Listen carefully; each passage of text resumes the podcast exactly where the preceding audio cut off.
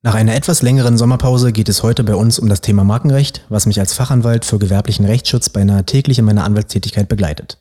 Früher oder später muss sich jede Unternehmerin bzw. jeder Unternehmer mit dem Markenschutz befassen.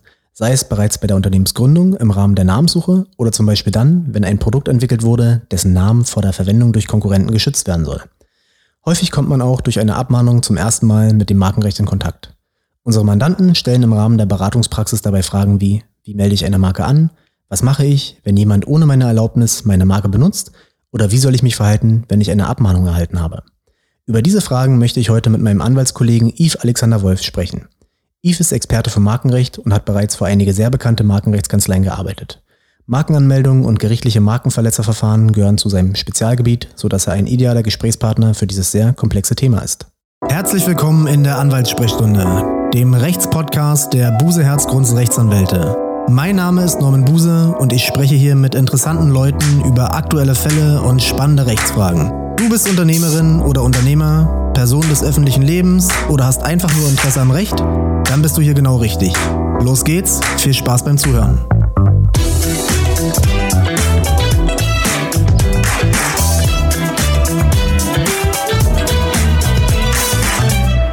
Moin Yves, herzlich willkommen in der Anwaltssprechstunde. Moin Norman. Vielen Dank. Freut mich sehr, diese Einladung erhalten zu haben. Ja, ich freue mich sehr, dass du bei uns bist. Ähm, das ist die erste Folge, die wir heute mal nicht persönlich Auge in Auge machen, sondern per FaceTime. Das heißt, ich bin gerade bei uns in der Kanzlei hier in Berlin. Wo bist du? Ich bin im äh, vernieselten, regnerischen Hamburg, äh, in den Kanzleiräumen hier bei meiner Kanzlei, Elisha Goddard, und sitze im Büro. Vernieselt, ja. Das ist ja, äh, ja, das typische Klischee für Hamburg trifft ja, trifft ja zu dann. Ne? Es ist richtig schönes Hamburger Schiedwetter, wie man so, so schön sagt. Wisst ihr, bei uns scheint die Sonne und es ist warm. Aber so ja. ist es. Ne? Wir sind froh, dass wir hier im schönen Berlin sind. Aber Hamburg hat ja auch viele, viele Vorteile. Definitiv. Ja, absolut. So, also, wir haben uns vor einigen Jahren ähm, im Masterstudiengang Immaterialgüter und Medienrecht an der HU Berlin kennengelernt. Ein Schwerpunkt in diesem Studiengang war damals das Markenrecht. Seitdem tauschen wir uns regelmäßig über aktuelle Fälle aus und also ich persönlich schätze deine Meinung immer sehr. Du hattest aber schon vor dem Masterstudium damals eine hohe Expertise im Markenrecht. Woher kam das? Genau, also ich bin ähm, in, ich habe mein Jurastudium angefangen in Göttingen von 2006 bis 2008 und war dann, daher weiß ich auch, dass das Wetter in der Regel in Berlin dann doch besser ist, äh, von 2008 bis 2011 bereits in Berlin selber habe da mein erstes Staatsexamen fertig gemacht und im Rahmen dieses ersten Staatsexamens war mein Schwerpunkt bereits derselbe wie in unserem äh, Masterstudiengang, nämlich auch Immaterialgüterrecht. Und da hatte ich letztendlich so den ersten Kontakt zum gewerblichen Rechtsschutz, zum Markenrecht. Und dann ging es auch relativ schnell bei mir in der Praxis los, dass ich 2011 dann nach dem ersten Staatsexamen direkt in der ähm, Boutique für gewerblichen Rechtsschutz, also in einer Kanzlei, die darauf spezialisiert ist, angefangen habe, Preu Bohlig und Partner. Und da war ich von 2011 als wissenschaftlicher Mitarbeiter, danach im Rahmen des Referendariats und dann ab 2015 als Rechtsanwalt eben in dem Bereich tätig. Das heißt, jetzt in 2020 bin ich eigentlich schon seit über neun Jahren äh, in dem Bereich und habe da dann doch so Einzelfälle auf dem Tisch gehabt und ja, genau. Das glaube ich. Und hast du es mal bereut, dass du den Schwerpunkt so gewählt hast? Nee, überhaupt nicht. Also äh, es ist tatsächlich eben ein sehr, sehr bunter äh, Rechtsbereich, sehr interessant. Man lernt wirklich extrem äh, interessante äh, und letztendlich bunte äh, Leute und Unternehmen kennen. Äh, wirklich vom von der Einzelperson, die irgendwie den Laden um die Ecke hat und das gerne als Marke geschützt haben will, bis hin zum wirklich international tätigen Multimilliarden-Konzern. Äh, ist alles dabei mhm. ähm, und das ist eben, macht sehr viel Freude. Ja, und man hat viel Verantwortung. Ne? Und das geht für ja. die Mandanten in der Regel wirklich um sehr viel, also dass man da schon ähm, immer gut in der Materie drinstecken muss. Mhm. Du hattest es ja schon angedeutet, neun Jahre bist du jetzt mit dem Markenrecht befasst. Das heißt, seit wann bist du, bist du als Anwalt zugelassen? Februar 2015 wurde ich zugelassen, war da dann noch bei Preu Bohlig. Ja. Ähm, bin dann 2017 nach eben sechs Jahren dort, äh, wollte ich mal auch ein bisschen was anderes sehen, zu KPMG Law Mhm. Da hatte ich dann wiederum ähm, datenschutzrechtlich maßgeblich was zu tun, weil das mitten in dieser Phase war, in der ähm, die DSGVO letztendlich äh, noch vorbereitet werden musste, um dann, als sie im Mai 2018 in Kraft getreten ist, dass da die Unternehmen äh, fit waren. Ja, das ging ja, das ging ja vielen Kollegen, dann, vielen Kollegen so genau. im IP-Bereich, dass man dann auf einmal sich ausführlich mit dem, mit dem Datenschutzrecht befassen musste. Genau, auch sehr interessant, ähm, hat mir auch sehr viel Freude gemacht. Dann wiederum habe ich ein Angebot bekommen von einer äh, anderen, wieder IP-Boutique, also Markenrechtsboutique, äh, KNPZ-Rechtsanwälte. Und da war ich jetzt die letzten zwei Jahre tätig. Ähm, die sind wiederum, also da war ich wieder vollständig in meinem Markenrechts äh, zu Hause letztendlich äh, tätig und habe da eben sehr strategisch beraten. Also während es bei Preubolich so war, dass wir da sehr viel ähm, streitige Verfahren geführt haben, war mhm. es bei KPZ dann so, dass man da äh, eher strategisch beraten hat, äh, Markenclearance sehr, sehr viel, also die Was heißt das, ähm, Markenclearance? Genau, das ist letztendlich, bevor man anfängt, irgendwie am Markt mit einem Zeichen aufzutreten und da gegebenenfalls äh, Risiken ausgesetzt ist, schaut man eben lieber vorab einmal, äh, welche Risiken bestehen könnten, im also, Hinblick darauf, ob vielleicht ältere Marken eingetragen mh. sind also Markenrecherche. Markenrecherche. Markenrecherchen, genau. Und das Neudeutsch ne, nennt sich das Klar. Clearance. ähm, was schätzt du, wie viele Fälle hast du inzwischen im Markenrecht bearbeitet? Hm, mehrere hundert in jedem Fall. Also ja, doch zahlreiche. Ja klar, gerade wenn man Rechteinhaber vertritt, ne, da ist es so, da kommen dann einige Fälle pro Woche auf den Tisch. Genau, genau. Und da macht man sich dann häufig unbeliebt, indem man Massenabmahnung rausschickt, aber so ist es dann halt. Wenn die Rechte geschützt sein müssen, dann. Genau, also letztendlich, das ist bei dir ja, glaube ich, auch so. Man ist ja oft beidseitig tätig. Also wir hatten äh, zum einen in meiner, letztendlich in meiner Karriere hatte ich immer irgendwie Mandanten, die Markenportfolios hatten, die sie letztendlich durchgesetzt haben. Und gleichzeitig hatte man natürlich Mandanten, die sich am Markt bewegen mhm. und dann auch mal in den Bereich von anderen äh, Markeninhabern irgendwie reingekommen sind und die dann angegriffen wurden. Mhm. Und dann muss man eben äh, schauen, dass man das möglichst effizient und effektiv verteidigt. Und so ist eigentlich immer von beiden was dabei. Mhm. Klar, das ist bei uns auch so. Man vertritt einerseits die Rechteinhaber ne, und andererseits die Personen, die dann eine Abmahnung bekommen oder in der Recherche, die eine Marke anmelden wollen. Ja. Das ist halt, ne, so kennt man beide Seiten, was ja dann auch taktisch oft gar nicht äh, hinderlich ist, weil man dann ja, die, die Tricks auch äh, für beide Konstellationen kennt und, und auch weiß, was, wie die Gegenseite sich verhalten kann. Das muss man ja, auch sagen. Das, das ist wirklich auch so ein Learning äh, jetzt aus meinen fünf Jahren Tätigkeit wirklich als Anwalt und eben den neun Jahren Tätigkeit so insgesamt in dem Bereich, dass ne, also diese Erfahrungen, die man dann irgendwann hat, äh, dass man strategisch in den Verhandlungen, welche Möglichkeiten hat man im Zweifel, wenn man jetzt angegriffen wurde, besteht vielleicht die Möglichkeit, einen Gegenangriff zu fahren genau. und so weiter, die Marken anzugreifen, aus denen man selber angegriffen wird und so. Das sind so Geschichten, die kommen einfach dann wirklich mit der Anzahl der Fälle und mit den Jahren der Praxis. Ja, und ich finde, Markenrecht, äh, das ist auch so ein Rechtsgebiet, Markenrecht, wo wirklich Erfahrung eine große Rolle spielt, ne, weil mhm. das sind, es gibt so viel Rechtsprechung dazu einerseits, ja, und andererseits so viel verschiedene Konstellationen, ähm, wann eine Markenrechtsverletzung vorliegen kann. Das ist sehr kasuistisch, also von der Rechtsprechung geprägt. Und wenn man da nicht regelmäßig tätig ist, dann ist es schwer zu überblicken. Ja. Absolut, ja. Okay, sag mal, was sind das so für Mandanten, die du hauptsächlich in dem Bereich vertrittst? Sind das große Unternehmen, sind das kleine Unternehmen? Du hast es vorhin, meine ich, kurz angedeutet, aber sag doch nochmal, was ist so die, die, der typische Mandant bei dir?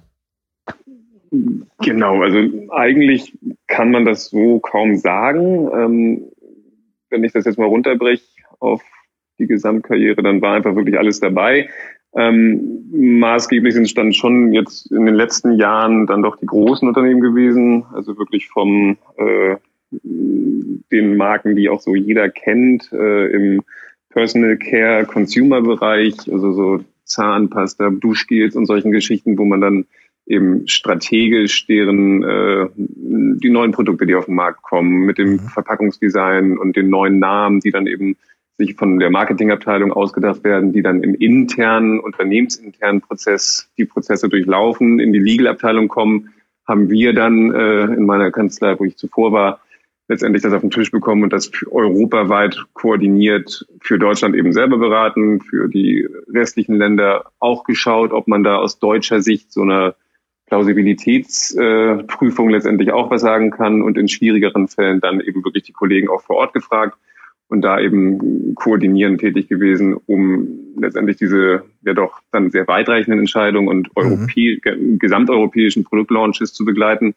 Also zum einen sowas, zum anderen tatsächlich also Startups, die, wo das Geld am Anfang oft knapp ist, die dann eben äh, die schlanke Version all dessen gerne brauchen und gleichzeitig bei denen es aber ja auch fast noch um mehr geht, oftmals um die Existenz, während es dann bei diesen großen Unternehmen, ja, wenn da mal irgendwie dann doch was schief läuft, dann kostet das Geld, aber das Unternehmen selber ist jetzt im Zweifel äh, davon nicht gefährdet. Mhm. Während so ein Startup äh, natürlich, da geht es um jeden Cent, da sind gerade erste, zweite Finanzierungsrunde gelaufen und so und da wird dann eben doch ein bisschen mehr geschaut. Und wenn dann der gerade gelaunchte neue Produktname auf einmal doch nicht benutzt werden kann und da ist ein äh, Rechteinhaber, der das mhm. komplett kaputt schießt, dann ist dann natürlich sehr viel Geld in Sand gesetzt worden. Zuvor für rechtliche Beratung, zuvor für Marketing, um dann im Rahmen der Verteidigung gegen diesen Angriff Widerrechtskosten zu haben.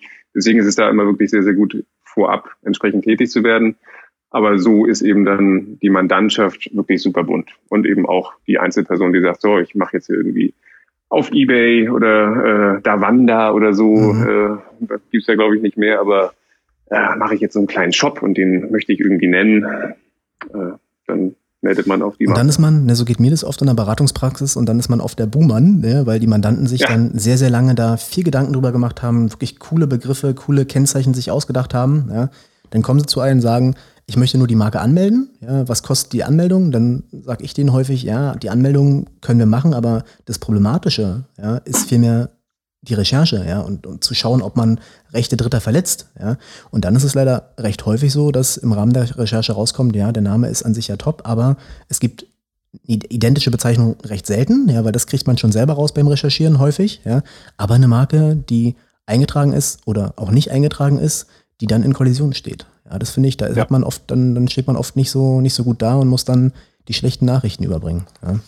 Ja, ich glaube, als Anwalt ist man grundsätzlich äh, in einer undankbaren Position, weil man ja oft immer, ne, also aus Mandantensicht Bedenkenträger ist und äh, eher Vermeider von mhm. Geschäft als Enabler, sag ich mal. Ja. Äh, aber das ist eben so dieser schmale Grad und ich glaube, da ist es dann unsere Aufgabe, diesen schmalen Grad gut äh, gehen zu können und so gut es geht noch äh, zu enablen und gleichzeitig eben auf die Risiken hinzuweisen und dann bleibt es am Ende eben dann doch die Entscheidung des jeweiligen äh, Mandanten aus mhm. unternehmerischer Sicht, okay, ich wurde jetzt perfekt letztendlich äh, über die Risiken aufgeklärt und gut, bin ich jetzt unternehmerisch bereit, das Risiko einzugehen oder gehe ich doch den sichereren Weg? Aber in der Tat, das ist. Äh, selbst der sichere Weg kann ja oft sich doch als möglicherweise doch nicht ganz so sicher entpuppen und das ist ja auch genau. so ein Problem mit Kennzeichenrecht. Ja, man denkt, äh, ja. da ist nichts, ja, und dann kommt doch jemand außer um die Ecke, gerade wenn es vielleicht Unionsmarken sind, ne, man eine, ein Zeichen irgendwo übersehen hat, was vielleicht auch nicht eingetragen ist im Ausland und der legt dann da Widerspruch ein. Also selbst das ist, ja. das ist so eine Besonderheit am Markenrecht, finde ich persönlich aus meiner Beratungspraxis, dass man da einfach immer ein gewisses Rechtsrisiko hat, was aber dann einfach unternehmerisches Risiko ist. Genau. Das Besondere am Markenrecht ist aus meiner Sicht, dass in den Verletzerverfahren, ja, wenn wir jetzt ein Verletzerverfahren haben, Klageverfahren, erstmal außergerichtlich geht es mit der Abmahnung meistens los, dass es da nicht selten um das wirtschaftliche Überleben für die Mandanten geht. Ja, und falsche Entscheidungen, taktisch falsch, rechtlich falsch, wirklich schlimme Folgen haben können. Ähm, das macht mir häufig einen recht hohen Druck, ja, sodass man einfach wirklich immer, immer ganz genau überlegen muss in dem Bereich, äh, was man da, was man da rät. Wie gehst du mit diesem Druck um?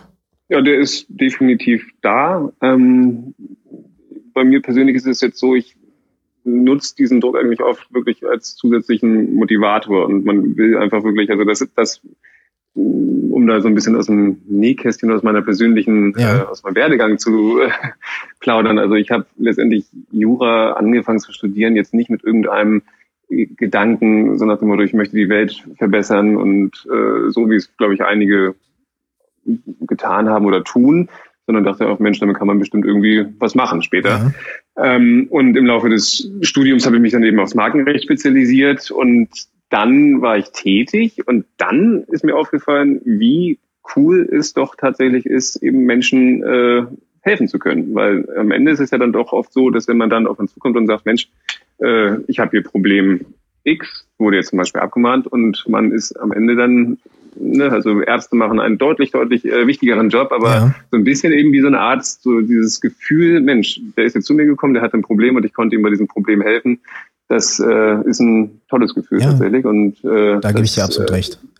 Ist natürlich einerseits Druck, aber eben andererseits eben ein unglaublich guter Motivator. Ja, ja, absolut. Ja, und es gibt ja wirklich Fälle, wenn es jetzt gar nicht zwingend um, um eingetragene Marken geht, ja, dass ein Produkt rechtsverletzend ist, sondern es gibt ja auch Konstellationen, wo ich eine GmbH eingetragen habe, ja, und ähm, ich habe ein Unternehmenskennzeichen und dann gibt es ein anderes Unternehmenskennzeichen oder eine andere eingetragene Marke, ähm, die sich gegen mich wehrt und die Konstellation so ist, dass mein Unternehmen rechtsverletzend ist. Ja, und das ist ja schon so, mhm. wenn die Firma fünf Jahre, sechs Jahre, sieben Jahre am Markt ist, da entsprechende Umsätze erzielt hat, da geht's ja wirklich um alles. Ne? Da stehen die dann häufig mit dem Rücken zur Wand, die Mandanten, und da hat man eine extrem hohe ja, Verantwortung und häufig sind es auch ho hohe Herausforderungen, da den Fall so zu lösen und, und, so zu helfen, dass die ihre Firma weiter behalten können.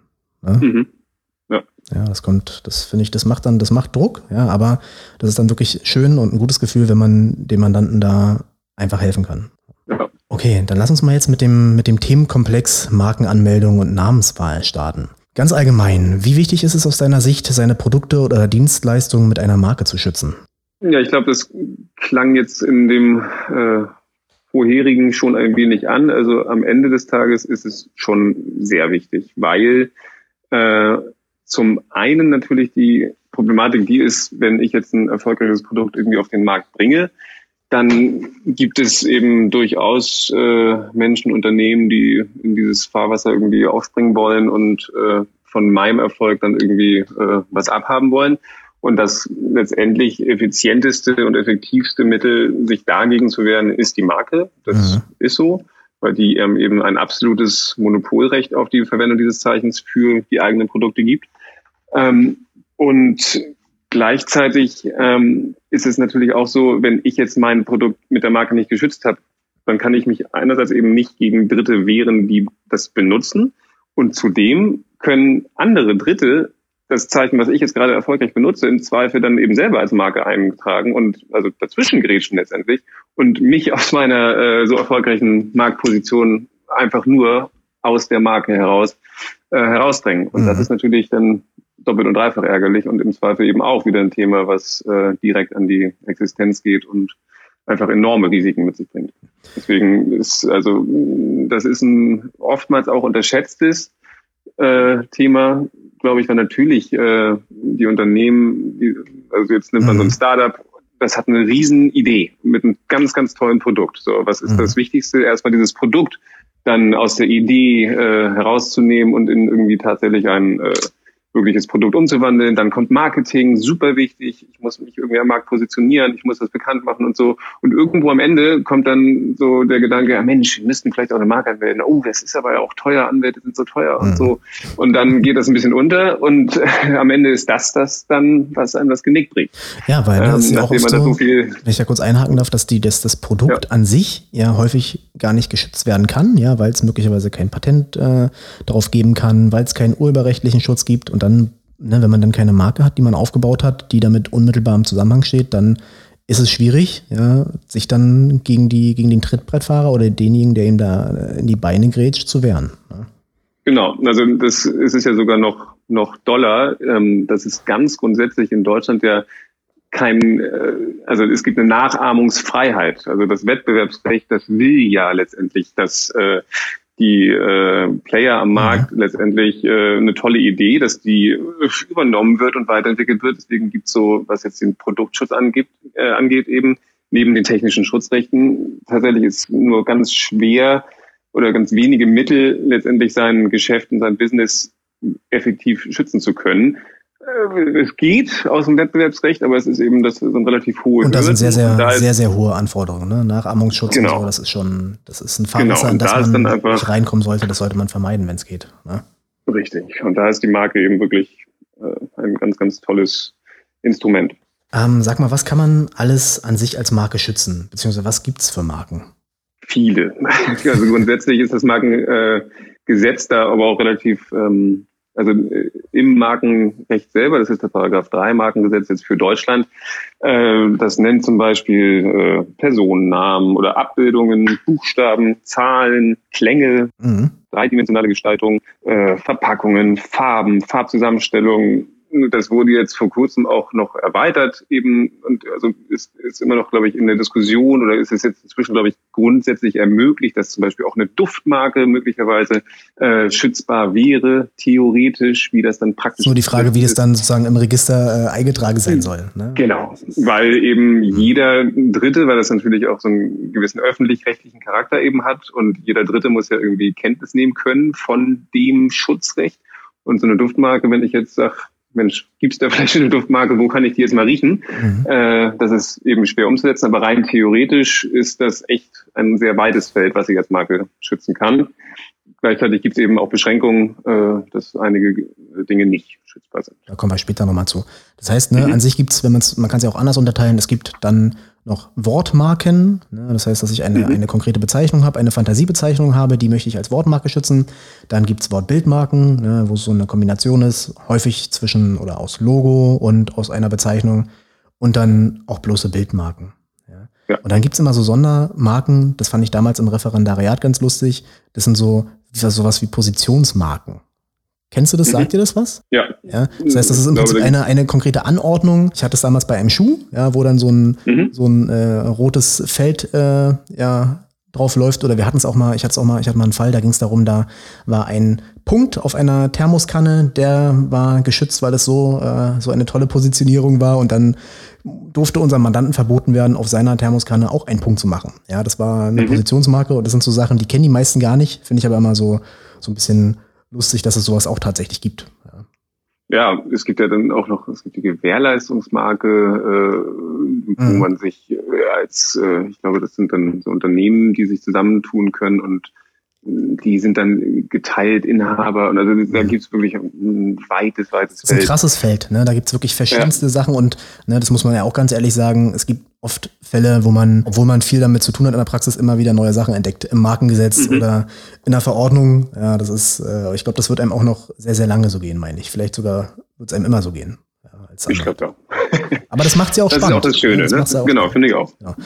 Wenn ich mich jetzt entschieden habe, ich möchte zum Beispiel eine Wortmarke anmelden wie funktioniert das? Was muss ich machen? Am Ende, also um es ganz simpel runterzubrechen, gehe ich zum Markenamt. Wenn ich jetzt nur für Deutschland eine deutsche Marke angemeldet haben möchte, dann wende ich mich ans äh, DPMA. Ähm, das ist das Deutsche Patent- und Markenamt. Oder wenn ich eine europäische, eine Unionsmarke anmelden möchte, dann wende ich mich ans EUIPO, also EU IPO, European Union Intellectual Property Office. Mhm ähm, und stelle einen Antrag auf Markenschutz. Da muss ich dann entsprechend die äh, meine persönlichen Daten als Anmelder äh, angeben und alle notwendigen Daten zur Marke und dann melde ich das an. Das kann ich als natürliche Person machen, das kann ich als juristische Person machen, also als Unternehmen. Das kann ich auch tatsächlich selber machen, aber davon das heißt, ich brauche, logischerweise. Ich brauche für eine Markenanmeldung, ne, das kann man ja auch sagen, an sich nicht zwingend ein Anwalt. Ne? Das heißt, ich kann die, genau. ich kann die selber anmelden. Wichtig ist zu den Sachen, die du gesagt hast, äh, muss man auch die Anmeldegebühren einzahlen, ja, sonst kann man auch daran ja. scheitern. Ähm, aber wenn man das gemacht hat, kann man theoretisch den Markenschutz auch selber erlangen. Aber praktisch kann man es ja eigentlich nicht empfehlen. Genau, also es ist letztendlich eben ein Formular, das man ausführt, dann schickt man es ab und dann wird die Marke eingetragen, wenn man das äh, Geld überwiesen hat. Ähm, aus praktischer Sicht, aus anwaltlicher Sicht ist es tatsächlich nicht zu empfehlen. Das geht schon los damit, dass natürlich eben die Frage, ist denn das Zeichen, was ich als Marke anmelden will, tatsächlich überhaupt schutzfähig? Mhm. Und darüber kann man sich natürlich vorher Gedanken machen und äh, der Meinung sein, das muss auf jeden Fall schutzfähig sein. Aber es gibt eben doch oftmals oder es gibt viele Gründe, warum ein Zeichen nicht schutzfähig sein kann. Und das ist jetzt nicht nur in dem Zeichen selber. Also ich glaube, viele kennen vielleicht sogar das Beispiel, dass man jetzt natürlich ein Apfel für äh, einen Apfel, also entweder das heißt eine Abbildung, eine Abbildung eines Apfels oder das Wort Apfel. Oder Auto für Auto, ne, sowas geht nicht. Genau, das könnte man eben nicht schützen. Ja, genau. Gleichzeitig kann ich aber Apple, Apfel für Computerprodukte äh, dann durchaus schützen. Ähm, das heißt, das wird im Zweifel auch jetzt so der juristische Laie im Zweifel drauf haben, aber es gibt eben noch ganz schön viele andere äh, Probleme, die sich äh, bei Zeichen stellen können, warum ein Zeichen nicht eintragbar ist. Und das zum Beispiel wäre dann doch ein Grund, mal vorher den Anwalt draufschauen zu lassen. Mhm. Geht dann aber weiter mit der Frage, für was schütze ich denn überhaupt diese Marke jetzt? Und wenn man sagt, ja gut, ich möchte halt äh, T-Shirts verkaufen online, dann wahrscheinlich in der sogenannten Nizza-Klasse 25 für Bekleidungsstücke. Mhm. Ähm, aber gibt es denn da vielleicht noch zwei oder andere Geschichten, die da mit rein müssten? Hm, tue ich vielleicht Sachen rein in das Waren- und Dienstleistungsverzeichnis, die ich gar nicht brauche und zahle ich dann deswegen für diese Klassen, die man eben angeben muss, vielleicht was drauf, obwohl ich diese Klasse gar nicht gebraucht hätte, aber ich mhm. jetzt eben als äh, Laie war der Ansicht, ich bräuchte sie wahrscheinlich. Das ist oft ein Fehler, der zum Beispiel begangen wird, äh, dass die Dienstleistung Werbung mit angemeldet wird, weil ja. man meint, äh, ich möchte ja natürlich meine, mein, mein Produkt, mein Unternehmen selber bewerben und deswegen melden ganz viele immer Werbung mit an mhm. und das braucht man eigentlich gar nicht. Das stimmt. Ja, das heißt, du hast ja auch so ein bisschen jetzt Bezug auf die, die sogenannten absoluten Schutzhindernisse genommen. Ja. Ne? Aber ich finde, das, was ja so, wo ja so der Fokus der anwaltlichen Tätigkeit drauf liegt, sind ja so die, die, die relativen Schutzhindernisse, das heißt die kollidierenden Marken. Ja? Mhm. Ähm, das heißt, was kann nicht passieren, wenn ich jetzt zum Beispiel nicht nach kollidierenden Marken recherchiert habe? Dann kannst du da einen Beispielfall, Beispielsfall nennen aus deiner Praxis? Hm, da könnte ich jetzt zahlreiche nennen. das ist natürlich der klassische Fall. Äh, die Marke wird angemeldet und das relative Schutzhindernis genau ist eben eine ältere eingetragene Marke oder auch äh, ein Unternehmenskennzeichen oder eben ältere Rechte zugunsten Dritter. Ähm, und die melden sich dann entweder bei einem persönlich, indem sie entweder eine Abmahnung schicken, die dann vom Anwalt schlimmstenfalls kommt und dementsprechend dann auch teuer wird. Ja. Oder sie melden, wenden sich direkt jetzt, wenn wir in der Markenanmeldung erstmal nur sind und nicht in der Benutzung, sondern wirklich nur in, wir haben jetzt gerade frisch eine Marke angemeldet, dann besteht die Möglichkeit für Dritte, die höchstwahrscheinlich dann, wenn ihnen das auffällt, dann haben die eine Markenüberwachung und stellen dann eben äh, Anmeldungen von ähnlichen Zeichen, stellen die dann fest. Ähm, und dann können die einen Widerspruch einlegen gegen diese Markenanmeldung bei dem jeweiligen Markenamt und müssen eben sagen, hier, Moment mal, die Marke, die der Mensch da Y gerade anmelden möchte, die ist verwechslungsfähig mhm. oder identisch mit meiner Marke und meine ist älter, deswegen habe ich das bessere Recht, deswegen bitte diese Marke nicht eintragen. Mhm. Und äh, ja, das, dann geht der dann, das Geschreibe los. Genau, dann geht das Verfahren los und dann, das muss man ja auch ganz klar sagen, äh, dauert es sehr, sehr lange, ja, bis da mal eine Entscheidung getroffen wird in so einem Widerspruchsverfahren. Das ja. teilweise, das geht ja über mehrere Jahre leider. Ja, und das mhm. ist dann ähm, häufig für die Mandanten auch sehr nervenaufreibend, muss man ganz klar genau. sagen, gerade wenn es wichtige Marken sind. Genau, und um das, ich hätte jetzt fast gesagt, um das zu verhindern, aber wie du ja am Anfang auch schon richtig gesagt hast, ganz verhindern lässt sich das Risiko oder ausschließen lässt sich dieses Risiko nicht, aber um das Risiko zumindest erheblich zu verringern, dass das passiert, macht es eben auch aus diesem Grunde doch sehr viel Sinn, vorher eine anwaltliche Beratung sich einzuholen und eben mhm. so eine mhm. Markenclearance, eine Markenrecherche vorab durchzuführen. Aber zeigt ja auch, dass man trotz guter Recherche nie davor gefeit ist, dass man nicht doch irgendwo noch eine Marke verletzt. Das heißt, Absolut. Die Gefahr, hatten wir ja vorhin schon gesagt, die Gefahr besteht halt immer. Das ist halt einfach leider ja. so. Wir haben es zwar schon angedeutet, aber was gibt es für Gründe, dass eine Marke nicht angemeldet werden kann? Dass du das vielleicht nochmal kurz einmal zusammenfasst. Mm, also es sind, wie gesagt, diese absoluten und die relativen Schutzhindernisse und absolute Schutzhindernisse, die beziehen sich eben auf die Marke selbst, auf das Zeichen selbst im Hinblick darauf, ist, also die Grundvoraussetzung für ein Zeichen äh, als Marke fungieren zu können, ist eben, dass das Zeichen dazu geeignet ist, Produkte oder Dienstleistungen eines Unternehmens von denen eines anderen Unternehmens zu unterscheiden.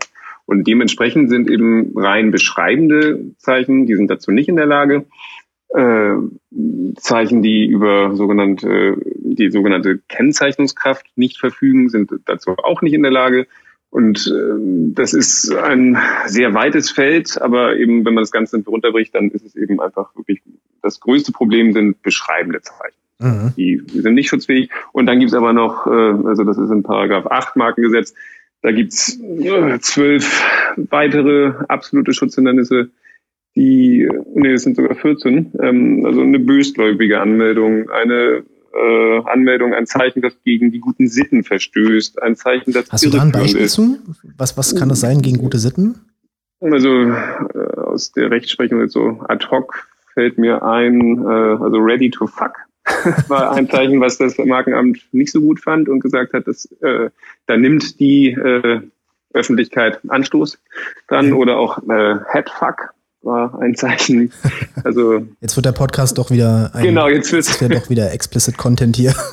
ja, ähm, genau, das sind so Zeichen, die nicht gehen. Jetzt hat der EuGH vor ganz ganz kurzem entschieden zu dem äh, zu der Marke Fuck You Goethe, ja. äh, dass das wiederum bei den heutigen Verkehrskreisen wohl nicht so schlimm ist und äh, ja. hat da gesagt, nachdem das durch die Instanzen äh, ging, dass das Zeichen eingetragen werden kann und nicht gegen die äh, guten Sitten verstößt. Das zeigt ja auch, ne, dass die guten Sitten, das ist ja ein, ein offener Rechtsbegriff, ja, der dem Wandel unterliegt. Ja, und dass äh, die heutige junge Generation, die wird es gar nicht so, so problematisch betrachten wie möglicherweise die Elterngeneration.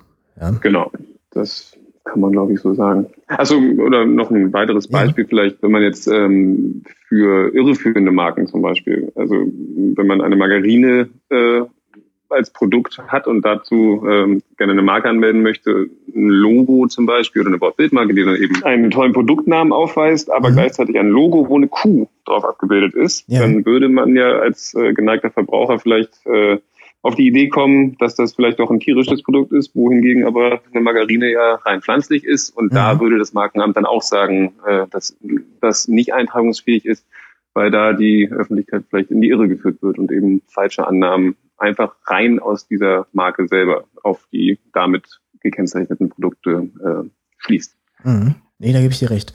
Nochmal ganz kurz die Sitten. Ja. Ich hatte mal einen Fall, da ging es darum, da hatten wir einen Mandanten, der wollte das, häufig sind es Bekleidungssachen, äh, warum auch immer, die man hat, bei den Markensachen, wir zumindest. Mhm. Und der wollte für eine Bekleidungsfirma äh, im Prinzip einen Totenkopf anmelden und einen Stinkefinger zeigen Mittelfinger. Mhm. Ja. Da hatten wir auch damals geprüft und da hatten wir uns mit dem Amt auch ein bisschen dann sozusagen äh, nach einer Beanstandung auseinandergesetzt und da war es aber so, dass das dann tatsächlich auch eingetragen wurde. Ja, obwohl es ja auch so eine mhm. Frage ist, kann man den Stinkefinger, darf man einen Stinkefinger im Register irgendwo drin haben? Ja, aber da hat auch gezeigt, ne, ursprünglich hatten wir da so ein bisschen Bauchschmerzen, aber wenn man da entsprechend argumentiert und die jetzige Zeit so ein bisschen zugrunde liegt, dann kann man auch sowas eingetragen bekommen. Genau, und wahrscheinlich wäre das in den 70ern, äh, 80ern. Ja, unmöglich äh, gewesen, oder? Ja, würde ich auch sagen, ja. Aber zeigt auch umso mehr, wie wichtig es ist, dass man einen guten Anwalt hat, der dann eben tatsächlich das Amt äh, von sowas dann auch überzeugt. Ja, definitiv.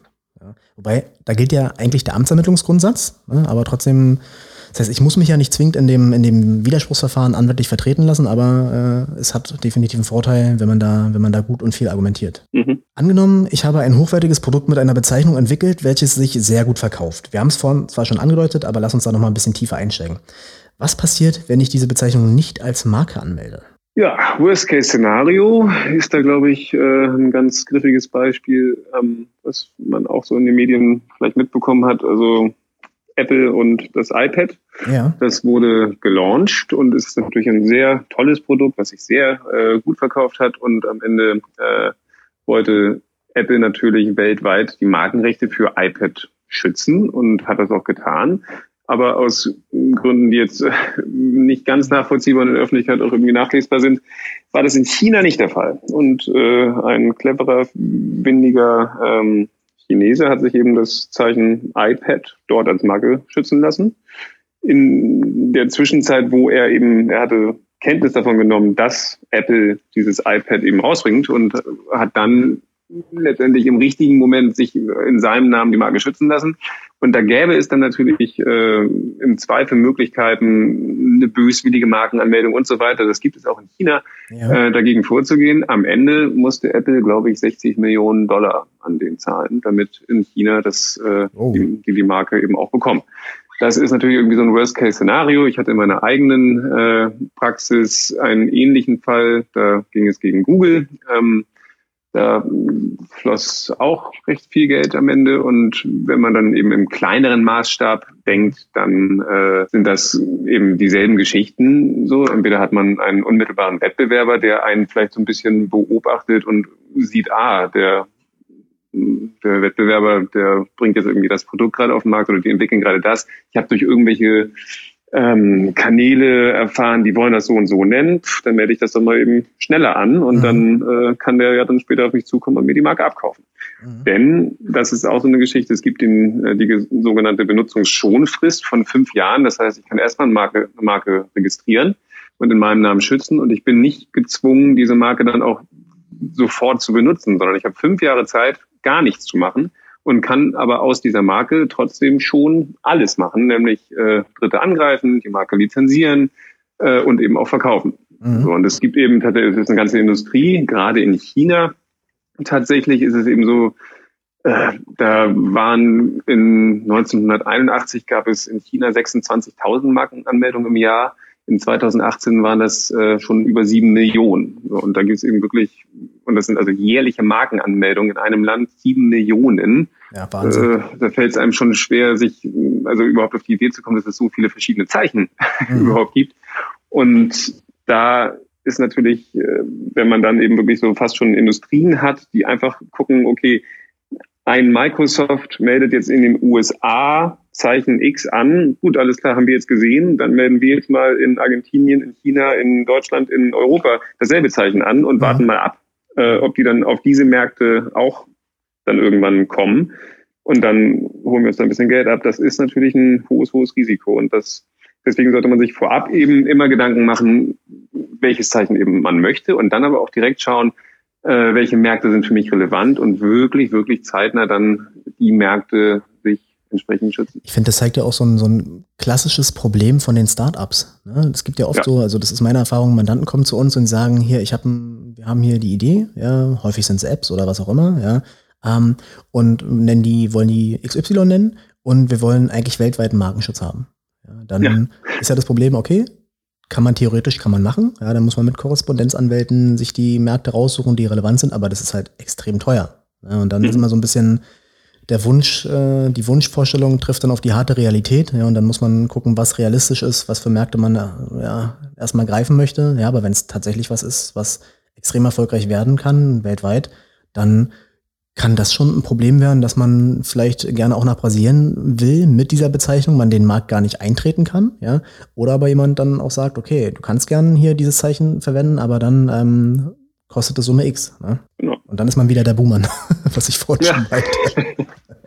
Ja, das geht schnell.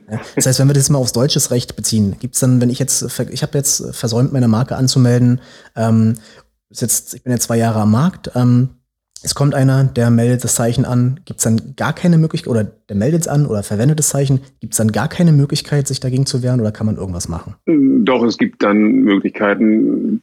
Da muss an auf jeden Fall dann auch wirklich der spezialisierte Anwalt wahrscheinlich bei helfen.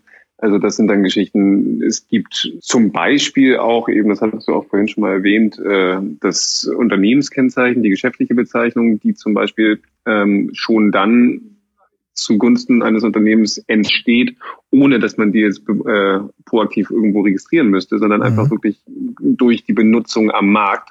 Ja. Möglicherweise ist einem so ein Recht entstanden durch eben die Benutzung und das ist einem dann schon zu einem Zeitpunkt entstanden, in dem der böse Dritte letztendlich diese Marke dann angemeldet hat.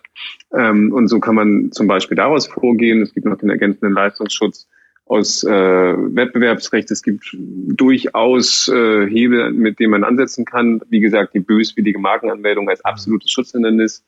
Ähm, also Weil da gibt es Möglichkeiten, aber, aber, es ist nicht einfach. Da muss man schon gut argumentieren und vortragen, ne, bei der Böswilligkeit. Ja, also genau, und also da muss man eben, das ist nicht nur eine rechtliche Argumentation, was im Markenrecht nämlich sehr viel der Fall ist als vor Gericht, ja. besteht eigentlich der Streit maßgeblich wirklich in der richtigen Anwendung des Rechts und in rechtlichen Argumenten. Man hat selten, wie das in anderen Rechtsgebieten der Fall ist, jetzt im Verkehrsrecht zum Beispiel, mhm. ein Problem auf Sachverhaltsebene, wo darüber gestritten wird, habe ich dem anderen jetzt die Vorfahrt genommen oder nicht und ich muss ja. einen Beweis antreten und so. Das hat man im Markenrecht gar nicht so sehr, eben auf tatsächlicher Ebene. Wenn man so eine Böswilligkeit vortragen möchte, da muss man eben wirklich in tatsächlicher Hinsicht Umstände geltend machen und auch äh, zumindest glaubhaft machen, äh, bis hin zu beweisen, äh, dass dieser Dritte eben wirklich böswillig gehandelt hat. Mhm. Nämlich, man hat irgendwie, was weiß ich, jetzt einen E-Mail-Verlauf, wo man, wo der mhm. Böse an jemanden geschrieben hat, hier, den X, den äh, ärgern wir jetzt und lass uns mal die Marke anmelden. Wir wollen die ja eh nie benutzen, aber äh, damit machen wir ihm sein Geschäft kaputt. So mhm. sowas wird es natürlich nie geben. Nee. Das wäre aber wahrscheinlich was, wo ein Markenamt sagen würde, ah ja, okay, mhm. das ist böswillig. So, aber da eben wirklich aus tatsächlicher äh, Ebene vernünftig und dann auch am Ende erfolgreich vorzutragen, das ist extrem schwer. Ja, das ist auch meine Erfahrung. Angenommen, ich habe das jetzt im Prinzip vergessen, meine Marke anzumelden, bin jetzt seit ein, zwei, drei Jahren am Markt. Ist es dann so, kann ich die Marke auch dann noch anmelden oder geht es dann nicht mehr? Das ist gar kein Problem. Das Risiko ist eben, dass in diesen ein, zwei, drei Jahren äh, jemand dazwischen gegrätscht ist. Aber abgesehen davon ist das überhaupt kein Thema. Also okay. die Marke kann ich jederzeit anmelden, allerdings habe ich dann eben erst ab dem Zeitpunkt der Anmeldung den Schutz. Alles klar. Dann lass uns jetzt mal zum Bereich Markenverletzerverfahren kommen. Angenommen, ich habe ein geschütztes Kennzeichen, also eine Marke, ja, zum Beispiel für Klamotten, und finde beim Recherchieren eine andere Person oder eine andere Firma, die unter der gleichen Bezeichnung Bekleidung verkauft. Was kann ich dann machen? Also das Mittel der Wahl ist hier dann letztendlich die Abmahnung. Die kann ich auch theoretisch selber aussprechen, aber da zeigt auch die Erfahrung, man sollte das einfach nicht tun. Äh, sollte man dann wirklich dem Anwalt überlassen. Ähm, diese Abmahnung, die ist letztendlich ein Brief, in dem gesagt wird, hey du, äh, du benutzt Zeichen X für Bekleidung und ich habe Marke X für Bekleidung und äh, deswegen darfst du das nicht und bitte hör auf. Und dazu, dann, also das ist dann der Unterlassungsanspruch. Mhm. Ähm, daneben bestehen dann eben noch weitere Ausspr äh, Ansprüche auf zum Beispiel Auskunft hinsichtlich jetzt der Umsätze, die unter Benutzung dieses Zeichens generiert wurden und eben Schadensersatz, so dass ich dann erstmal die Information bekommen habe, ah, du hast durch den Verkauf deiner Produkte unter meiner Marke eine Million Euro Umsatz gemacht. Das ist jetzt die Info, die du mir geben musstest. Und auf Basis dessen weiß ich jetzt, äh, wie viel du mir möglicherweise an Schadensersatz schuldest, also der Schadensersatzanspruch. Und zusätzlich habe ich eben noch einen Kostenerstattungsanspruch hinsichtlich der Kosten der Inanspruchnahme meines Anwalts. Das ist eben insofern dann ganz dankbar und auch vielleicht eine Motivation für Zeicheninhaber eben dann doch nicht selber abzumahnen, mhm. sondern sich einen Anwalt zu nehmen, weil am Ende, wenn das eine erfolgreiche Abmahnung ist und äh, der Gegner dann letztendlich sagt, oh ja Mensch, das äh, wusste ich gar nicht, dass es eine Marke gibt, das tut mir leid, äh, hast du recht, mhm. dann muss der eben auch die Kosten äh, der Anwälte übernehmen. Ich muss sagen, ich hatte schon zwei, drei Fälle, wo die Mandanten ähm, erst selber nicht abgemahnt haben, aber die darauf hingewiesen haben, freundlich versucht haben, das erstmal ohne äh, Anwälte zu klären. Und da war es aus meiner Erfahrung so, dass die Fälle dann, ich habe dann nicht nochmal außergerichtlich abgemahnt, sondern wir haben dann der Konstellation war es so, dass wir da Klage erhoben haben. Und ähm, ne, das heißt, da ist es dann gleich ins Gerichtsverfahren gegangen und für mich hat es auch so gewirkt, dass die, dass die Konkurrenten die Abmahnung gar nicht ernst genommen haben oder dieses, dieses Schreiben. Ja, also das ist genau. so ein bisschen, und dann zieht sich das wirklich sehr lang oder kann sich sehr lange hinziehen, ähm, dass die Rechtsverletzung abgestellt wird. Ja, weil in der Regel, wenn man sich gegen eine Markenrechtsverletzung wehrt, geht es einem darum, dass die, dass die Verletzungshandlung wegkommt. Ja, und das ist dann. Genau. Ja, das ist vor allem eben ein Problem, also jetzt nehmen wir mal wirklich den praktischen Fall. Äh, ich als Markeninhaber, jetzt schreibe ich irgendwie den Brief oder ich, ich nehme Kenntnis von dieser Markenverletzung. Jetzt ärgere ich mich erstmal, dann setze ich mich hin und schreibe diesen Brief und dann schicke ich den ab. Dann ist wahrscheinlich schon mal mindestens so zwei, drei Tage, vielleicht sogar eine Woche irgendwie ins Land gegangen. Dann bekommt der Gegner dieses Schreiben, dann geht der wahrscheinlich, weil hier, oh, Markenverletzung und so, geht der wahrscheinlich erstmal zu seinem Anwalt, dann prüft er das und dann kommt wahrscheinlich sogar ein Anwaltsschreiben zurück. Wenn man Glück hat, eben noch nicht so, und dann äh, schreibt er eben äh, irgendwas, was er eben jetzt in diesem Fall meint, sagen zu wollen. Und so gehen dann vielleicht noch zwei, drei Schreiben hin und, äh, hin und her und am Ende sind so vier, fünf, sechs Wochen ins Land gegangen. Und dann hat man schon mal ein Problem, weil es gibt ja die Möglichkeit des einstweiligen Rechtsschutzes eigentlich. Und wenn ich jetzt eben Kenntnis nehme von einer Markenverletzung, dann habe ich so je nach Gericht ähm, vier bis sechs, mal auch zwei Monate, also vier bis sechs Wochen, zwei ja, Berlin Monate haben wir, Berlin Zeit. haben wir zwei Monate Zeit, ne? das, da geht's noch. Genau. es gibt auch andere Bundesländer und Angerichte, wo man wirklich, da kann man nicht sagen, man hat vier Wochen Zeit, sondern das kommt auf den Fall drauf an, ne? also wie man sich genau. verhalten hat. Und wenn diese Zeit eben abgelaufen ist, dann kriege ich diese einstweilige Verfügung nicht mehr, die eben ein sehr, sehr effizientes Mittel ist, diese äh, Markenverletzung einzustellen, sondern muss dann die Hauptsacheklage erheben. Und bevor dann ein Urteil ergeht, auch ein rechtskräftiges Urteil, im Zweifel durch zwei Instanzen, kann man mal mit zwei, drei Jahren rechnen. Ja. So, während man eben, wenn man nicht selber abgemahnt hat oder zumindest eben die Möglichkeit der EV noch hat, dann hat man nach vier Wochen ein, äh, eine Entscheidung des Gerichts, die eben dem Gegner die Benutzung des Zeichens verbietet. Und also da aus der Praxis ein Beispiel, da also einer unserer Mandanten, der erst Mandant wurde, nachdem er selber abgemahnt hatte, ein sehr, sehr großes Telekommunikationsunternehmen in Deutschland, ähm, wo er eigentlich einen Punkt hatte und äh, am Ende, also mhm. fast forward ans Ende, also wir haben das sehr erfolgreich dann durchgesetzt, aber wir haben dadurch, dass er eben diese Abmahnung selber ausgesprochen hat und erst noch mit der Rechtsabteilung viel äh, rumgesabbelt hat, sag ich mal, und die ja. eben auch Gegenansprüche geltend gemacht haben, kam er, glaube ich, nach vier Monaten zu uns. Und diese einstweilige Verfügung, die bei diesem Unternehmen ein wirklich, wirklich äh, so ein Damoklesschwert innerhalb der Verhandlungen gewesen wäre und wir da, glaube ich, sehr schnell sehr, sehr gute äh, Ergebnisse verhandelt hätten, verhandeln hätten können, äh, das war uns genommen. Das heißt, wir hatten nur noch die Möglichkeit der Hauptsacheklage und die kostet natürlich dann ein Wahnsinnsgeld. Ähm, und dementsprechend war die Verhandlungsposition dann doch deutlich geschwächt. Und ja. äh, wenn man immer die Möglichkeit hat, dieses, diese drohende einstweilige Verfügung, gerade auch damit bei so einem großen Unternehmen, was äh, dann eben aufhören muss, dieses Zeichen zu benutzen, das kostet dann zig bis hunderte, tausende. Mhm. Äh, und dann sind, ist im Zweifel die äh, Schatulle für eine außergerichtliche Einigung äh, doch ein bisschen größer, als wenn man sagt, ja Mensch, dann klag doch mal. Auf jeden Fall. Einzelperson ja. gegen mich als Milliardenunternehmen. Ja, das heißt, im gewerblichen Rechtsschutz ne, muss man immer wissen, man muss schnell agieren, nicht viel Zeit ja. vertrödeln, weil sonst schneidet man sich ne, das Eilverfahren, die einstweilige Verfügung ab, was immer eine gute Möglichkeit ist, um Druck zu machen und einfach die Rechtsverletzung schnell abzustellen und man hat auch schnell einfach eine gerichtliche Einschätzung. Ne? Das heißt, man weiß recht schnell, wo man, woran man ist. Ja, wenn man genau. Klage einreicht, ich muss Gerichtskosten erstmal einzahlen, dann wird die zugestellt, ne? bis ich überhaupt mal die, die, die Auffassung vom Gericht kenne, da können ja auch einige Monate vergehen. Ja, also ja. Das, das kann man nur, nur allen Leuten raten. Wenn man merkt, dass eine Marke verletzt ist, dann sollte man schnell was dagegen machen. Mhm. Wir hatten jetzt gerade einen Fall besprochen, dass gegen eine identische Bezeichnung vorgegangen werden soll. Kann ich auch was machen, wenn die, die Marke, die ich da sehe oder das Zeichen äh, ja nur ähnlich ist? Kann ich mich auch dagegen wehren? Genau, also das ist wahrscheinlich sogar der, der häufigere Fall im Markenrecht, also dass ich jetzt wirklich die sogenannte Identverletzung habe, wo jemand mein Zeichen für meine Produkte benutzt. Das kommt natürlich auch sehr viel vor, aber viel häufiger ist eigentlich der Fall, dass jemand ein ähnliches Zeichen benutzt, äh, für im Zweifel auch nur ähnliche Produkte. Und äh, das ist aber eben wirklich ein klassischer Fall im Markenrecht. Das ist der 14 Absatz 2 Nummer 2 Markengesetz. Äh, ganz, ja, ganz übliche Geschichte. Also es gibt eben die Identverletzung, die mhm. Verwechslungsgefahr, und dann gibt es noch das gedankliche in Verkehr bringen und so weiter und so fort. Also es gibt verschiedenste äh, Fallkonstellationen, aber eine ist davon eben die Verwechslungsgefahr. Ja, kannst du, kannst du nochmal zusammenfassend sagen, wann also eine Markenrechtsverletzung vorliegt?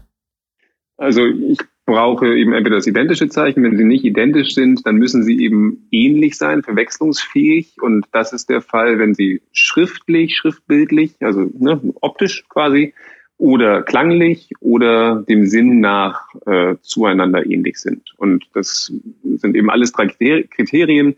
Dann gibt es noch ein weiteres Kriterium der sogenannten Kennzeichnungskraft. Die kann groß sein oder gering, also ein, oder eine hohe Kennzeichnungskraft oder eine geringe Kennzeichnungskraft kann ein Zeichen haben.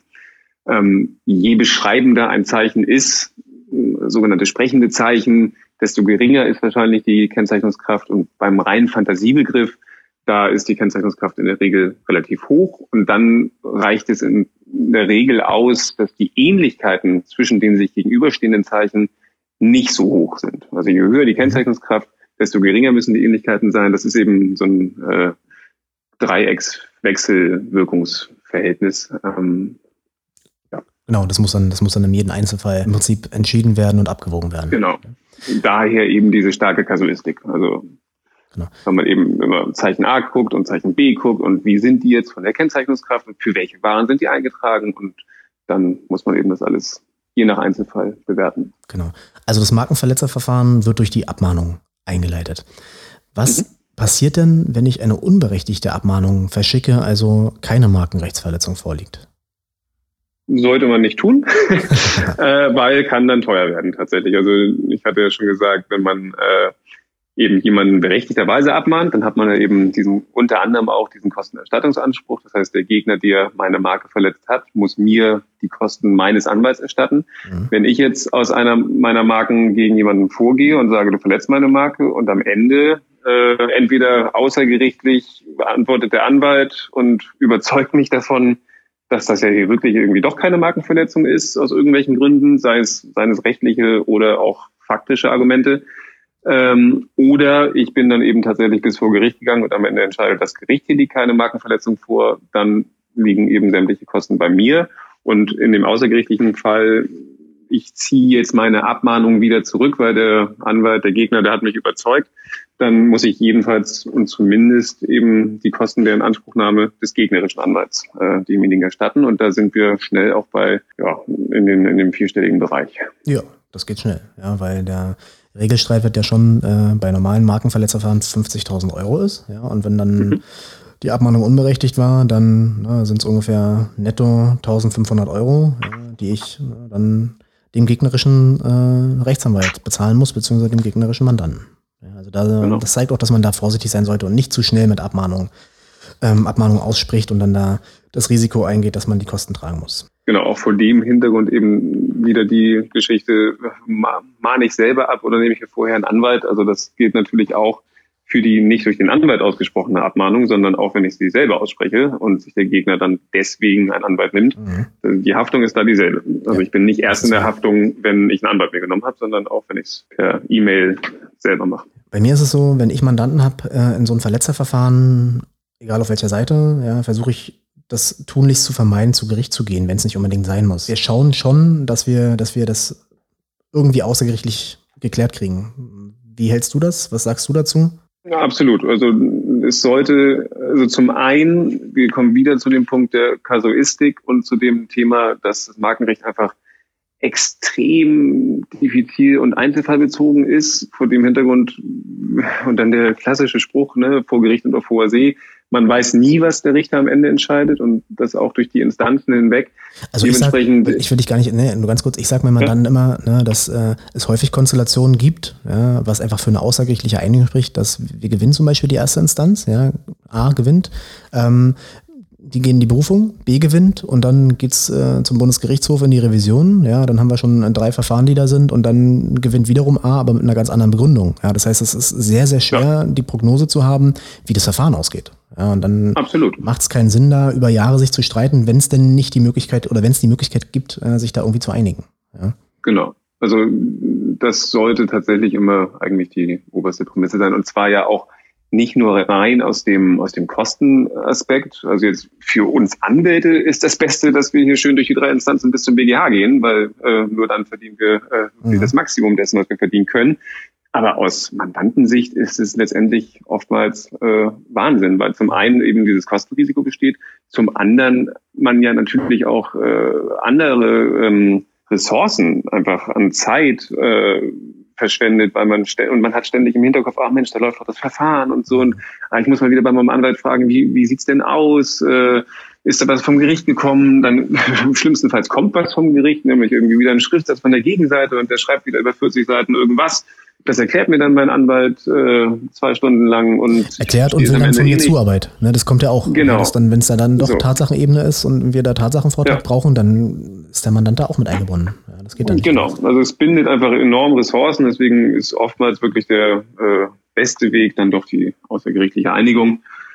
Äh, auch wenn das da eben ja dann, dann oftmals Ne, nicht das Maximum ist dessen, was man vielleicht haben möchte. Man muss dann eben. Ja, aber es ist ein gegenseitiges, ne, da muss man gegenseitig halt genau. ähm, geben und nehmen ja. und entgegenkommen. Wenn die außergerichtliche Abmahnung nicht klappt, was macht man dann? Dann geht man zu Gericht und dann muss man gucken, dass man im Eilverfahren was macht oder im Hauptsacheverfahren. Genau, also ich in, im Rahmen der außergerichtlichen Einigungsversuche, also letztendlich ist ja ist auch dann eine Einigung, wenn der äh, Gegner sich dann außergerichtlich meiner Aufforderung entsprechend zur Unterlassung verpflichtet, diese sogenannte Unterlassungserklärung abgibt, dann ist das äh, der Idealfall. Wenn das nicht klappt, dann setze ich auf jeden Fall nochmal irgendwie immer, ich setze immer Fristen und wenn diese Fristen dann eben nicht eingehalten werden, dann bleibt einem natürlich letztendlich nichts anderes übrig, als vor Gericht zu gehen, entweder im Rahmen des dann hoffentlich noch möglichen einstweiligen Rechtsschutzes oder eben im Rahmen der Hauptsacheklage. Und ja, dann hofft man, dass das alles klappt. Genau, und kannst du mal beziffern, wenn wir jetzt so ein, so ein Klageverfahren haben, was da ungefähr für Kosten auflaufen können? Du hattest eben schon äh, richtigerweise gesagt, dass in der Regel so in Markensachen so mindestens 50.000 Euro der sogenannte Streitwert ist, anhand dessen sich letztendlich die Kosten für die außergerichtliche wie gerichtliche äh, Tätigkeit letztendlich bemessen. Und gehen wir jetzt mal davon aus, also 50.000 Euro ist sogar ist eben wirklich die unterste Grenze. Ähm, das heißt, ja, bei bekannten Marken ist man schnell bei 250.000, muss man auch sagen. Genau. Und wenn ich einfach eine, ich sag mal, eine normale Marke habe, die ich benutze und so, dann ist es jetzt nicht ungewöhnlich. Also 100.000 Euro als Streitwert äh, sind da durchaus äh, absolut in der Norm. Und wenn ich jetzt von diesem Streitwert mal ausginge, äh, dann bin ich beim Gerichtsverfahren in der ersten Instanz beim Kostenrisiko, was jetzt einfach nur die gesetzlich geschuldeten Gebühren angeht, nämlich mein Anwalt, der gegnerische Anwalt und die Gerichtskosten, dann sind das in der ersten Instanz bei 100.000 Euro Streitwert 11.000 Euro. Ja, krass. Die zweite Instanz nochmal 14.000 Euro, also um und bei, ne, das sind so grob Richtwerte, okay. nochmal 14.000 Euro obendrauf und für die dritte dann nochmal 19.000 ungefähr. Mhm so dass das für ein so ein Verfahren mal eben 46.000 Euro locker sein können. Und in der Regel ist es ja so, dass ich mit meinem Anwalt dann auch noch eine äh, Vergütungsvereinbarung habe und den nach Stunde bezahle mhm. und der viele, viele Stunden für dieses äh, Verfahren aufwendet und dann kann es auch nochmal äh, deutlich mehr werden. Klar, dann lass uns zum Schluss nochmal über den Fall sprechen, dass ich jetzt eine Abmahnung erhalte. Ja, ich gehe nicht dagegen mhm. vor, sondern ich habe Post im Briefkasten. Was empfiehlst du, was soll man dann machen? Wie soll ich reagieren? Ja, besonnen äh, maßgeblich und als dann, nachdem der erste Ärger und Schock verflogen ist, rufe ich am besten dann tatsächlich meinen äh, Lieblingsanwalt an, äh, Herrn Buse oder Herrn Wolf und äh, frage ihn nach Rat. Und der Rat ist dann in der Regel der, ähm, schick mir mal die Abmahnung rüber und ich gucke mir das mal an. Und dann prüft man das und dann muss eben letztendlich äh, eine Strategie entwickelt werden. Entweder stelle ich jetzt dann eben als äh, Anwalt auch sofort fest, der Mensch, äh, das ist tatsächlich eine Markenverletzung hier. Dann müssen wir mal gucken, wie wir jetzt irgendwie den Schaden begrenzen. Oder ich sage ganz klar, also aus meiner Sicht ist das hier definitiv keine Markenverletzung. Dementsprechend werde ich dann mal dem gegnerischen Kollegen oder dem Gegner selbst, äh, je nachdem, wer mich da jetzt abgemahnt hat, äh, antworten und ihm sagen, dass das ja alles vielleicht doch eher Blödsinn ist. Das ist dann natürlich der Idealfall und im absoluten Idealfall glaubt er mir das dann auch und dann zieht er seine Abmahnung zurück. Dann haben wir diesen Fall der unberechtigten Abmahnung und dann mhm. sind meine Kosten auch noch beim Gegner und alles ist toll. Ähm, aber ja, häufig. In der Regel ist das natürlich nicht der genau, Fall. Genau, ne, die meisten Fälle, die dann bei uns landen, da ist es so, dass die Abmahnungen doch schon berechtigt sind. Ja, und ich rate den Leuten dann immer, da brauchen wir keine taktischen Spielchen machen. Ja, wenn es eine klare Rechtsverletzung ist, dann heißt es Schadensbegrenzung. Ja, in der Regel maximal kooperativ genau. zu sein, gucken, ob die eine Unterlassungs- und Verpflichtungserklärung bekommen können. Ja, das geht ja nicht, nicht oder es ist nicht immer ratsam, wenn man die Rechtsverletzung einfach nicht ohne weiteres schnell abstellen kann, ja, aber meine Erfahrung zeigt, dass wenn man dann mit der Gegenseite spricht, ja, den zumindest erstmal signalisiert, okay, komm, wir werden hier, wir haben die Rechtsverletzung erstmal schon mal beseitigt, ja, wir brauchen noch ein paar Tage, bis wir das so beseitigt haben, dass wir eine Unterlassungserklärung abgeben können, ähm, dann kriegt man das eigentlich schon, schon geregelt, ja, dann bietet ja. man den an, dass man, ja, vielleicht einen pauschalen Schadensersatz zahlt, der nicht zwingend hoch sein muss, ja, und ein Großteil der Anwaltskosten und dann, dann führt es meistens dazu, wenn nicht irgendwelche ja, anderen Gründe da im Hintergrund laufen, die, die wir Anwälte oft auch nicht kennen, ja, dass man sich da so dann vergleichen kann und einigen kann. Genau, das ist natürlich der Fall, der kommt oft vor. Ähm, und für den Mandanten ist das natürlich am Ende aber trotzdem noch der, ich sag mal, der doofste, weil am Ende natürlich äh, wirklich als das Zeichen, äh, die Benutzung des Zeichens einstellen muss, er muss Geld in die Hand nehmen. Ähm, aber vor dem Hintergrund ist es eben umso ratsamer, zu seinem Anwalt zu gehen, weil es natürlich möglicherweise, selbst wenn es eine berechtigte Abmahnung ist, weil hier irgendwie eine Markenverletzung dann doch irgendwo jetzt rein markenrechtlich gesehen vorliegt, gibt es natürlich noch taktische Überlegungen, was kann ich denn jetzt trotzdem mal tun? Kann ich vielleicht äh, einen Gegenangriff starten? Hat der äh, Inhaber, also der Gegner, hat der vielleicht äh, noch andere Marken, wo ich irgendwie über eine kurze mhm. Google-Recherche sehe, ja, die Marke, die ist irgendwie eingetragen und die ist irgendwie auch vielleicht eine ganz coole Marke, so einfach vom Zeichen, wo ich denken könnte, der hat Interesse an dieser Marke grundsätzlich. Aber ich sehe zum Beispiel, die ist älter als fünf Jahre und ich finde jetzt über Google erstmal keine Benutzung. Das heißt, vielleicht ist die Marke löschungsreif, äh, dann drohe ich ihm doch mal an, äh, wenn er jetzt hier seine Ansprüche so vollständig irgendwie weiter mir gegenüber geltend machen will, dass ich seine Marke X mal äh, einen kleinen Löschungsantrag stelle, mhm. weil die ja möglicherweise verfallen ist. Oder ich schaue mir mal seinen äh, Internetauftritt an, ob ich da irgendwie offensichtliche zum Beispiel Wettbewerbsverstöße finde, ein falsches Impressum, Wobei das ja, das ist ja schon, das ist ja schon fast der Klassiker. Ich hatte gerade wieder eine Sache, da haben genau. wir gemeint, da waren zwei so eine recht bekannten Sushi-Läden standen sich gegenüber und äh, wir haben äh, abgemahnt wegen Markenrechtsverletzung und dann kam gleich die, die Gegenabmahnung wegen Wettbewerbsverstoß. Ja. Das war auch so ein Fall, da haben die unsere Abmahnung nicht, nicht ernst genommen. Ja. Ähm, wir haben eine Frist gesetzt, Frist ist, Frist ist verstrichen. Ja. Ähm, und dann haben wir eine einstweilige Verfügung bekommen, ja, die haben wir dann zugestellt, ordnungsgemäß, und jetzt äh, Ne, haben wir natürlich, in, sind wir in einer ganz guten Position, ja, und äh, aber ne, so kann es halt auch sein. Dann, wenn in vielen Konstellationen ist es so, dass dann da die Gegenabmahnung kommt. Und dann muss man, und genau. dann gilt, dann muss man halt gucken, wie man sich da einvernehmlich ähm, ja, äh, zusammenfindet. Oder halt, äh, manchmal muss man auch auf weitere Konfrontationen gehen, das ist halt auch so. Ja. Ja, genau, aber so aus meiner Praxis ein Beispiel, wir hatten für ein großes Unternehmen so eine Dienstleistungsmarke angemeldet. Also die, das, die wollten so, die waren so ein, äh, wie heißt das, also ein Business Angel letztendlich. Also die mhm. wollten äh, anderen Unternehmen letztendlich so Venture Capital geben und sie dahingehend beraten, so eine klassische Dienstleistung eben und haben sehr eng auch für solche Dienstleistungen eine Marke angemeldet. Und ein sehr bekannter Energieversorger hat dann äh, gegen diese Markenanmeldung einen Widerspruch eingelegt. Und ähm, da konnte man zum einen davon ausgehen, dass ähm, aus dieser Marke, aus der er den Widerspruch einlegt, dass diese Marke eigentlich gar nicht rechtserhaltend benutzt sein kann von denen, weil das ist eben ein Energieversorger und ja. der äh, will jetzt hier gegen solche äh, Venture Capital Dienstleistungen, Beratungsdienstleistungen vorgehen.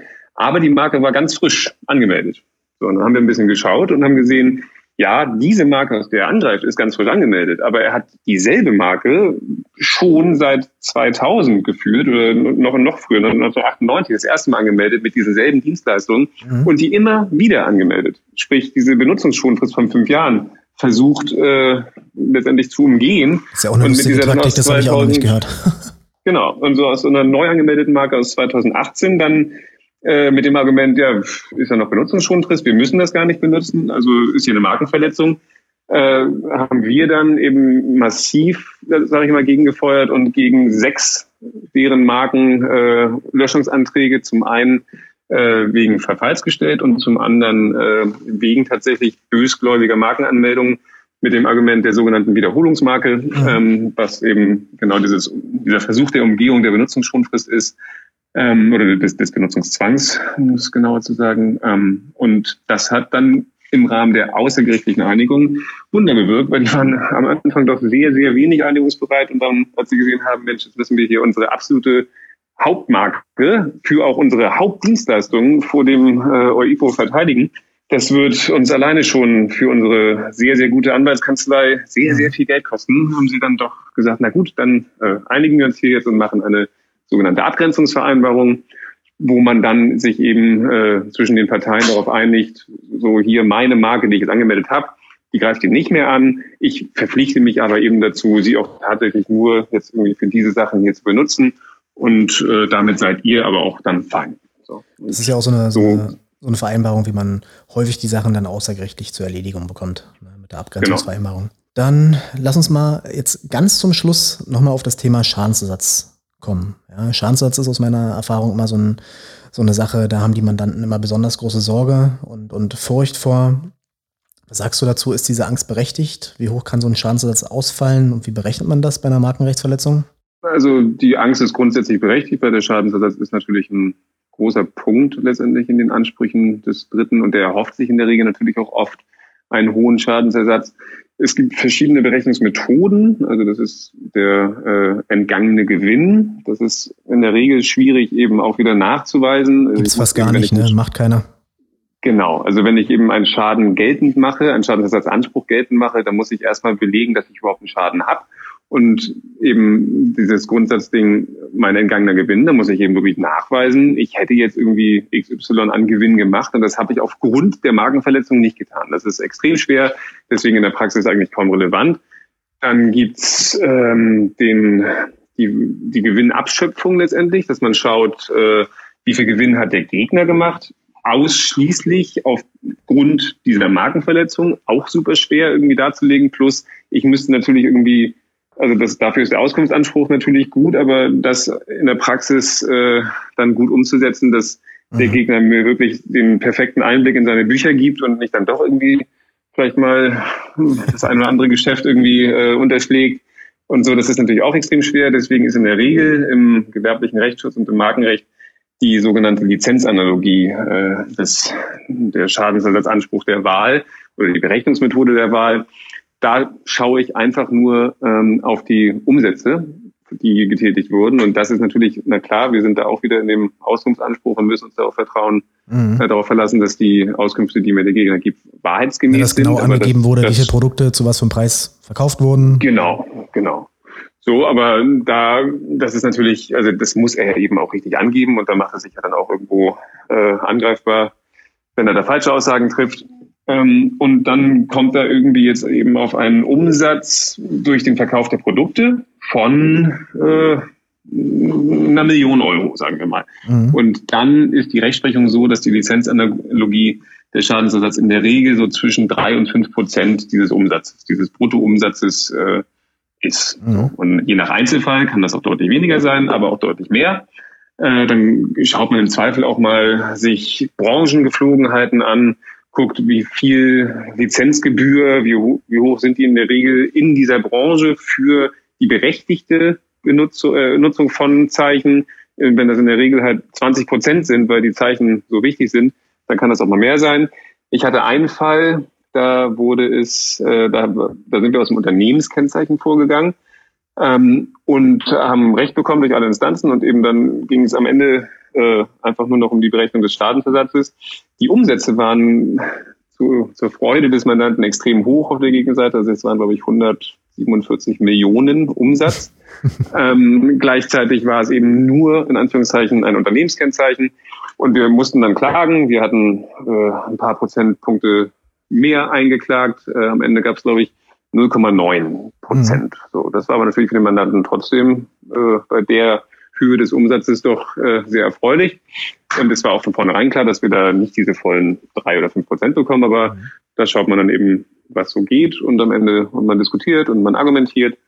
Ähm, so, aber dementsprechend, also das war eben auch ein mittlerer äh, oder ein siebenstelliger Betrag, der dann an den Mandanten geflossen ist. Natürlich tat das jetzt dem Unternehmen, was da diesen Schadensersatz zahlen musste, nicht unglaublich weh, aber schon. So, also der Schadensersatzanspruch ist schon was, wovor man sich eben, wogegen man sich wappnen sollte und das kann das heißt, wenn man das, wenn man das plakativ nochmal zusammenfasst, ne, wenn ich viel Umsatz damit gemacht habe mit dieser Rechtsverletzung, dann muss ich, muss ich deutlich mehr Schadensersatz leisten, als wenn ich wenig verdient habe oder auch gar nichts verdient habe. Ne. Das heißt, wenn ich, wenn genau. ich keinerlei Gewinn gemacht habe oder keinerlei Umsatz gemacht habe, dann muss ich auch ganz, ganz wenig Schadensersatz zahlen. In der Regel genau. zumindest.